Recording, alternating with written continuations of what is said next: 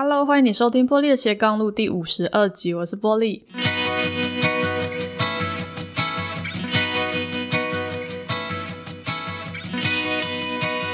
你会觉得自己正卡在某个不上不下的位置，好像很难前进，但是说要放弃又觉得很可惜吗？或许是你正做着一份你自己不喜欢的工作，也或许是你正在学习一项新东西，一个新的技能，或者是你准备转换一个新的环境，那或者就正经历一种情绪的低潮。你会不会有过这种想法？就是我我到底还要坚持多久？我怎么知道我的付出一定会有回报？哦，它好像是一种怀疑自己的想法。你会觉得说，哎，我是不是干脆放弃就算了？哦，那之前我在节目里面常常会讲长期主义嘛，我会说大家要给自己多一点时间去累积等等。但问题在于，到底要累积多久才够呢？哦，如果我一直看不到成果，我要怎么办？因为应该没有人可以无止境的坚持下去吧？哦。如果不知道要坚持多久，那就只是告诉你说，诶，你要继续努力啊，这是不是会太过于鸡汤呢？所以这期节目呢，我想跟大家分享一个我最近看到，然后觉得很很不错，蛮喜欢的概念哦，它叫做策略性耐心。那它是我在哈佛商业评论上面看到的一篇文章，它出自于繁体中文版的九月号，原本的文章名称叫做“职涯卡关，不想努力了吗？”策略性耐心助你突破事业关卡。好，那他的文章的前言是讲说啊，总是有很多人会告诉我们说，诶，你没有办法一夜成名啊，哦，所以你应该要等待，要有耐心等等。可是呢，到底应该要花多久时间去达成我们的目标？那因为社群媒体的关系哈，不管是在 Facebook 或者 IG 上面，我们如果是以前的话，我们比较的基础可能就是跟亲戚啊、哦同学比。但现在呢，可能就包含了一些名人，或者是你的朋友的朋友，你根本就不熟的人。如果我们去看到里面其中一些人，好像年纪很轻，然后他就很有成就，他创业啊，他成绩很好啊，他领高薪啊，买名车啊，换房子啊等等。甚至是当我们看到现在很多流行的书哦，三十岁前你要做的三十件事，仿佛你这三十件事没有做到，你就是一个人生的鲁蛇一样。就是说，当这些比较的对象不断不断的出现的时候，我们可能对比起来就会觉得，诶，我自己的进展怎么这么慢？我的进步怎么那么少？为什么我不像人家一样可以拥有那些东西？好，所以也许我们就会呃放弃我们眼前正在做的这一些项目，可能就会转向去呃别人因为那个赚到钱，所以也许我有想要去做那个东西哦。别人做那个好像很开心，所以我也应该跟他一样哦。也许我们会觉得意志消沉，或者有的时候可能干脆就去类似说随波逐流吧。好，什么东西可以赚比较多的钱，我就会去做那个东西。那这是很可惜的。这个文章里面提到说，如果我们不能够清楚了解什么是合理的进展，哦，什么是合理的步调，或者说没有深刻的去思考说为什么别人的成就会比我还好，那么我们可能就会放弃我们原本走的这条路。或者是缩减我的计划，或者是算了，我就完全不要做了，就放弃。那文章里面提到说，很多专业人士他犯的错误就是不让自己有足够的时间去获得成功。如果你太早就想要放弃的话，那么你就需要去培养所谓的策略性耐心。哦，这有点类似说，你投资股票的时候，如果你在市场比较低迷的时候，你反而应该持续的投入，买在低点嘛。那同样的道理，我们应该学会冷静的去评估一些客观的证据。哦，即使他没有办法保证说你立刻会获得成果，但你会知道说，OK，我现在的投入在未来的某一天，它会带给我一些回报。但你要做到这一点呢，需要的不只是一个呃。可以说是鸡汤，或者是消极的建议，就是哎，你要有耐心，你要有耐心，你要等待。这句话本身是消极的，你需要的是深思熟虑，然后呢，去思考说到底客观的标准是什么。然后第二个，你有没有好的方法可以做到？哦，它可能会包含说你要定期的评估啊，你有没有一个务实的时间表啊？哦，这些会帮助你去奠定基础，然后达到最后的成功。所以简单来说呢，你要有耐心，可是你也必须要有策略哦，所以它叫策略性耐心这样。那原文它是分成五个步骤，可是我觉得分四个步骤其实比较清楚哦，所以我就把它重新整理过，那来跟大家分享一下，用哪四个步骤可以达到策略性耐心的这个目标呢？第一个步骤是研究正确的目标跟情况。那文章里面提的是贝佐斯。就亚马逊的创办人贝佐斯哦，他在二零一八年写给股东的一封信里面提到了一个故事，哦，是关于他的一个朋友雇佣了一位倒立教练哦，倒立倒立就是真的大家想的那个倒立哦，所以有教练在专门教人家倒立。好，这个教练呢告诉贝佐斯的朋友说，诶，大部分的人以为他们只要持续练习两个礼拜，应该就可以倒立了。可是实际上呢，平均来说，你你可能需要花六个月以上的努力，你才可能可以成功的倒立。也就是说，个人的认知跟现实的表现之间有十二倍的差异。所以，如果你的印象是说达成某一个目标比实际的情况要容易十二倍的话，那么你可能就会很快放弃。哦，因为你会觉得，诶，我我应该两个礼拜就做得到，为什么我还没做到啊？可能我没有这个天分。哦，你很早就放弃。可是实际上呢，实际的状况是一般人需要六个月。哦，所以你练习了两个礼拜之后，你会知道说，诶，我需要六个月，所以我还要再继续的努力。所以问题不是在于我没有天分，或者是我不够努力，我不够专业等等，而是你期待一个不可能做到的事情很快发生，那当然就没办法。我以前上瑜伽课的时候，有一我记得有一堂课练过倒立哦，我真的是怎样都没办法倒立，我觉得非常的恐怖。就是我朋友在我旁边，然后老师在我旁边，可是不管怎样，我都觉得这件事情我做不到。所以你说要花半年、六个月以上的时间才能学会倒立，我是完全 相信的。好，那也许我们大多数的人不会去学倒立啦，可是，在我们正在努力的这个事情，不管是工作或者是你的职务。或者是你的学业啊等等，我们是不是就跟想要学倒立一样，不太知道到底要花多久的时间我才做得到我的目标？我到底是应该花半年、花一年、花两年，甚至花五年呢？哦，如果我要在我的职涯的领域里面成功，我我是不是要达到一些事情？我要出席很多场重要的会议吗？我到底是几场？哦，出席十场，总经理才注意到我，还是我要出席一百场？那如果我想要变成一个团队领导人，我需要通过多少次的绩效考核啊？我要负责多少重要的专案？哦，就这些东西，它是必须要具体的被量化的。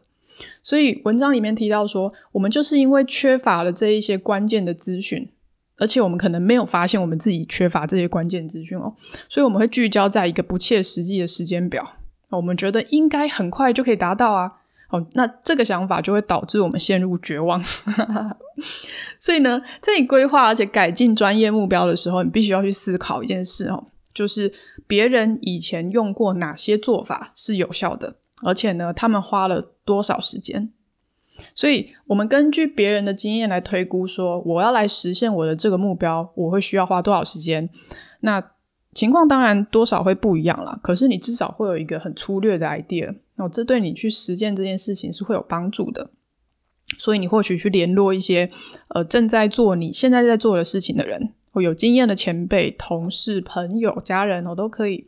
所以可不可以请他们分享说，这个过程里面有哪一些呃 milestone 是他们重要的达成的一些里程碑？可能你可以问文章里面提，就是如果你做业务的话，你第一次达到六位数的销售额，你花了多少时间？你是一进去马上就达到了吗？好像我有个朋友最近也是刚转职做业务哦，就开始要担这个业绩的压力，所以也许就可以试着问看看啊，诶，你的同事是多久才第一次业绩达标？哦，他进公司多久之后才业绩达标？所以如果他花一年才达标的话，你根本就不需要哦，第一个月没达标就很难过。哦，或者是他曾经打过多少的开发的电话才拿到第一个订单？他曾经拜访过多少的客人才成功的拿到一个六位数的销售额的订单？所以说，目标不是带着所有的雄心壮志往前冲，目标是要用正确的企图心往前冲。所以，我们应该先抛弃一个错误的企图心。当你可以把这个错误的企图心给抛弃掉的话，我们才有可能把我们的那种不切实际的行动方案给抛弃掉。好，简单来说的话，就是你需要一个客观的标准来做比较啦。哦，这一点其实蛮白话的，就是说，如果你会因为自己找工作待业很久而沮丧，那你应该去找看看说，一般平均青年好了，他的待业时间是多久？这些都有统计数据的。那如果你因为正在花时间学一个技能，觉得很辛苦而挫折的话，那其他人他要花多少时间来学这个技能？哦，那他学完之后的发展是怎么样？如果你觉得你公司的新人表现得超烂的话，诶，各位，其实他大概需要两到三年，他才有可能独立作业。如果他第一年你就期待他可以自己写 email，他可以自己把事情处理得很好，这本来就是不切实际的期待。哦，如果你是创业的话，平均你要花多少时间，你才可能会开始赚钱？哦，如果你之前听我的四十五集，哦，就是跟个人品牌教练于维畅老师的访谈的那一集，我记得他有讲到，或者是他的文章里面有写过，个人品牌至少要一两年才会带来收入。至少哦，而且还是很乐观。如果你是刚开始创业的话，甚至两三年刚开始你都是赔钱，这都是合理的哦。甚至是你的部落格可能要写三四年，你的电子报的订阅人数才会超过一千人哦。所以，当你有这些客观的标准的话，你就不会用过于严苛的标准来要求自己，然后就会觉得说：诶，我做了一两年，怎么还没有达到？我是不是很差？我是不是很糟糕？我，就其实，如果你没有一个客观的标准的话，你就很容易去打击自己。好，各位，我跟你说，你不要觉得这个事情很理所当然哦，因为我们人啊，在面对我们自己想要的东西的时候，常常都会突然变得乐观到一种盲目的地步，你就会觉得我一定做得到，我就你就觉得我一定可以很快达成这个目标哦，所以你要找出一个客观的评估标准，然后让自己有一个客观的标准可以依循去思考，这真的是非常非常重要的一点。好，那第二个步骤是要用正确的方式来善用人际关系。它有两个点哦。第一个是，如果你拿自己的进展去跟别人相比，然后能帮自己打分数的话，这是很正常的，因为我们都很爱比较嘛。可是你一旦去跟别人比较的话，通常都只会让你觉得自己很糟糕。所以怎么样让这种呃，人际关系转为一个正向的帮助，而不是你去跟人家比较之后，看着这种成就比较好的人，就觉得说啊，我实在太糟了。好，那文章里面提到说，你要记得每一个人的成功都有他的背景的脉络。哦，也许他比你早出发，也许他花的时间比你多，哦，也许他的爸妈就比较有钱，哦，等等，这这个理由是非常多的。所以每个人的成功都有他的背景脉络，不会是突然之间就变成这样。哦，当你们的背景。年龄、经验相关的这些都不一样的时候，你应该把这些点都纳入考量。哦，这是一个比较明智也比较温和的竞争方式。那第二个点是，呃，他特别提到，呃，可以从人际关系中获益的另外一种做法是让自己身边有值得信赖的顾问或者是朋友，他们可以协助评估你的进展，然后来告诉你说，诶，你现在是不是应该继续努力，或者是你应该改变方向了。哦，因为当你埋头去追求某一个目标的时候，也就是说很着重在眼前的这件事情上的时候，可能会没有办法用更整体的角度去看待这件事情，所以你可能会一直在眼前的这个做法上面觉得说，诶，这个我可以，我可以，应该可以坚持下去就会成功。哦，但这个做法可能有问题，或者是一个它是可以成功的方法，只是进展比较慢。哦，所以你做一做就觉得应该不行，就想要放弃。所以找一个身边可以信赖的人来帮你检视这个情况，哦，他觉得是在人际关系里面获益的一个做法。这样，哦，例如说，如果你到公司里面去担任一个新的职务，呃，他的文章里面的举例是，是一个女生，哈，她要去带领一个两百五十人的部门，然后做了这个专案之后，发现重重的障碍，哦，非常的困难，所以她就开始自我怀疑，说，诶，我我。真的在做对的事吗？然后这些东西到底对于公司有没有帮助？所以他就跑去跟他们公司的资深的副总裁求助。哦，那他们认识很久了，所以这一位资深的前辈就给他一些指导。我告诉他说，你应该怎么调整做法啊，等等。哦，所以当对方给他这样的支持，然后给他这样的实际的协助的时候，他最后就可以成功的完成这个专案。哦，所以怎么样让人际关系对我们变成是一个帮助？哦而不是一个阻力，这一点是值得思考的。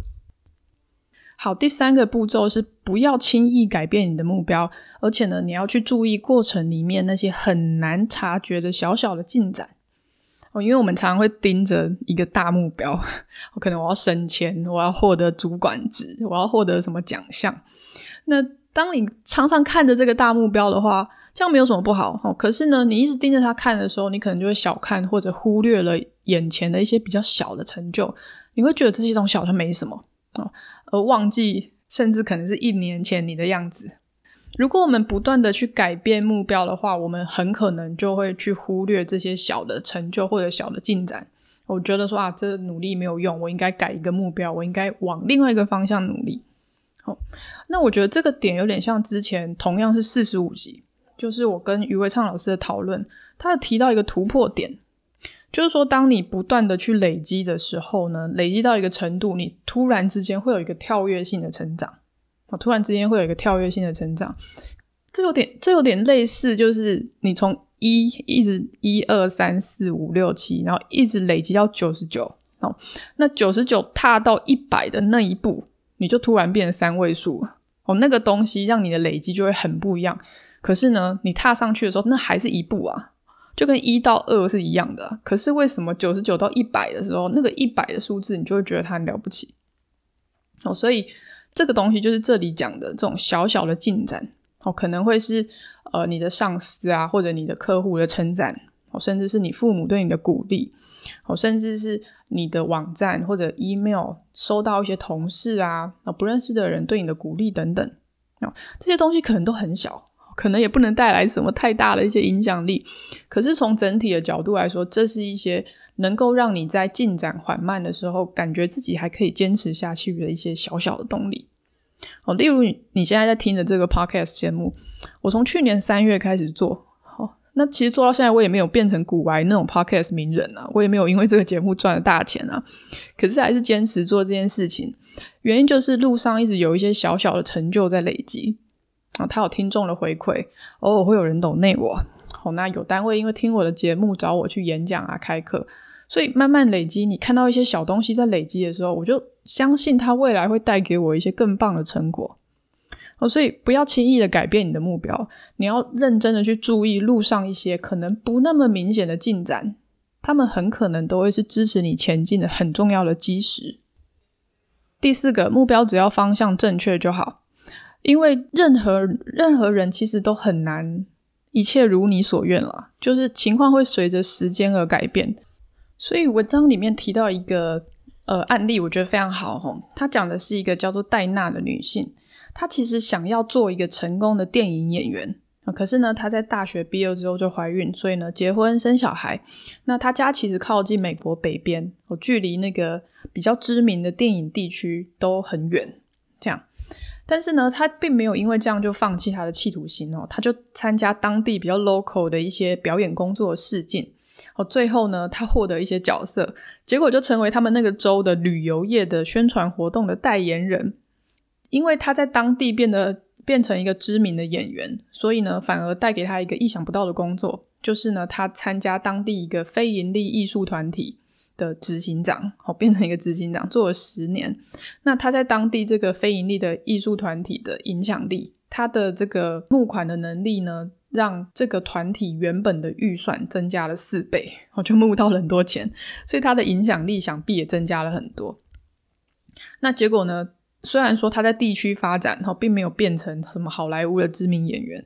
可是呢，他的职涯的发展其实比那种在纽约啊或者洛杉矶发展的他的更多朋友还要大。那些朋友可能花了很多年参加很多角色的甄选试镜，然后失败，从来都没有找到自己一个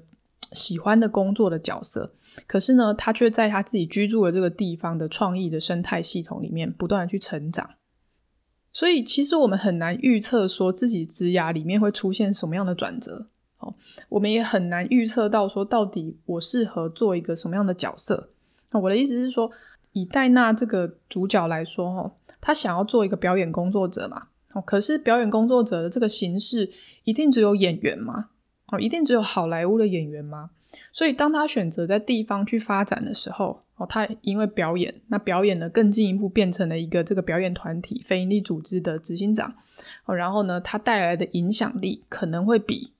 就是他跑到好莱坞当一个小咖的临演还要大很多，所以他还是维持他想要在演艺圈发展的这个梦，哦，只是呢，他的形式不是原本戴娜所想象的。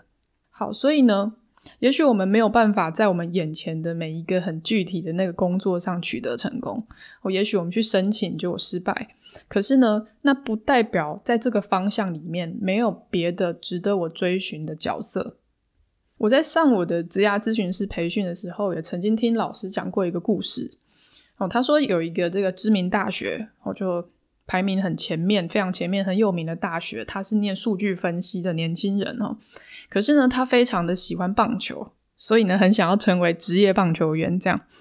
但你可以想象哦，成绩这么好的一个高材生，他的家人一定非常的反对他成为一个职业棒球员嘛。那因为相对来说比较不稳定，而且呢，他的这个资质可能也没有别人那么好，这样子。所以大家都反对的情况下呢，他后来就选择哦，他还是完成他的这个数据分析的专业哦，还是大学毕业了。然后毕业之后呢，他就到职业棒球队里面去当数据分析师。这样，我就是你无法成为一个职业棒球员，可是呢，你还是可以用你的专业留在这个职业棒球的产业里面去找到一些发挥的空间。哦，所以这四个步骤哦，他主要要谈的东西其实就是说。呃，保持耐心真的很困难。那如果我们都不需要耐心，然后就可以快速达到目标的话，那会最好。但这几乎是不可能啊！哦，几乎是不可能。所以，如果我们想要获得一些我们想要得到的成果，然后往这个方向去发展的话，那你就必须努力的度过这个需要耐心的成长的过程。无论今天、明天、今年、明年，都必须带着这个策略性耐心哦，然后在过程中不断的努力。所以总结一下哦，我们到底该怎么发展策略性耐心来面对我们生涯中的困境呢？第一个，研究正确的目标还有情况，然后为自己设定一个合理的标准。我可能需要一年，我可能需要两年，才有办法达到这个目标哦。那你要把它写下来，以免忘记。